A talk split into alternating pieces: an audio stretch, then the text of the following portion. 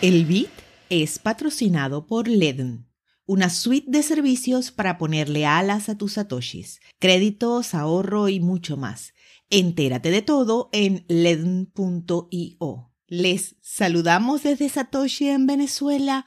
Hoy es viernes 20 de agosto de 2021. Yo soy Elena Cáceres y estas son las noticias.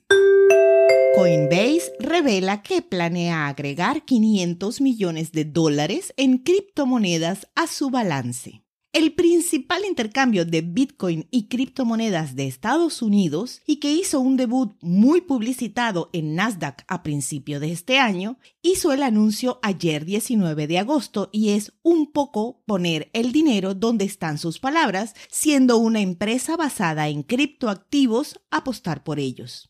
También anunciaron que el 10% de todas sus ganancias futuras también pasarían a criptomonedas y que esperan poder subir ese porcentaje a medida que aumente la criptoeconomía. La compañía ahora cuenta con una capitalización de mercado de 52 mil millones de dólares. Reportó ganancias de 2.200 millones en su segundo trimestre de este año frente a 186 millones durante el segundo trimestre del año pasado.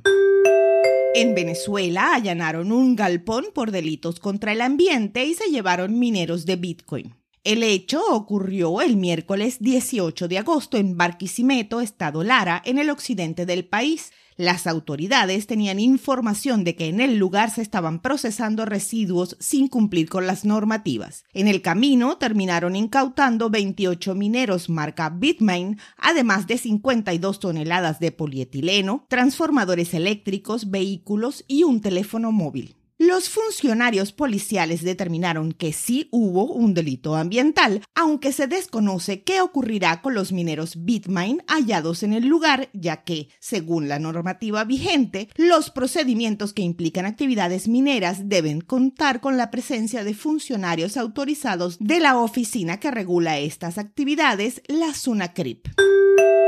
Binance actualiza sus términos y condiciones para incluir un KYC más exhaustivo. Con vigencia inmediata a partir de hoy 20 de agosto, todos los usuarios del exchange, sin importar monto de transacción o retiro, deben completar la verificación intermedia para acceder a los productos y ofertas de servicios de Binance, incluidos los depósitos, intercambios y retiros de criptomonedas. A los usuarios existentes que aún no hayan completado la verificación intermedia se les cambiarán temporalmente los permisos de su cuenta a solo retiro, con servicios limitados a retiros, cancelación de pedidos, cierre de posición y canje. Esto se llevará a cabo en fases para minimizar la interrupción de la experiencia del usuario desde ahora hasta el 19 de octubre de 2021 a las 0 hora coordinada universal. Binance está anunciando estas medidas para ayudar a respaldar sus esfuerzos en Know Your Customer y Anti-Money Laundry. La verificación intermedia a la que hace alusión incluye nombre completo, fecha de nacimiento, dirección física verificable, escaneo de un documento de identidad y una foto personal para hacer reconocimiento facial. Todos los datos serán cotejados por un operador humano y solo después serán aprobados. Bitcoin rompe los 48 mil dólares por moneda por primera vez desde mayo, con una variación al alza de más del 6% en 24 horas. Según Konstantin Anisinov, director ejecutivo del intercambio de criptomonedas CEXIO, y cito, la próxima gran resistencia por ahora está en la zona de los 50 mil dólares. Edward Moya, analista senior del mercado de Oanda, dijo, y cito, el mundo institucional se está volviendo cauteloso con las acciones y esto hace que las criptomonedas parezcan muy atractivas. Si el impulso alcista se mantiene y la próxima semana el presidente de la Fed, Powell, echa agua fría sobre la reducción de las compras de activos, Bitcoin podría subir a los 52.500 dólares para finales de la próxima semana.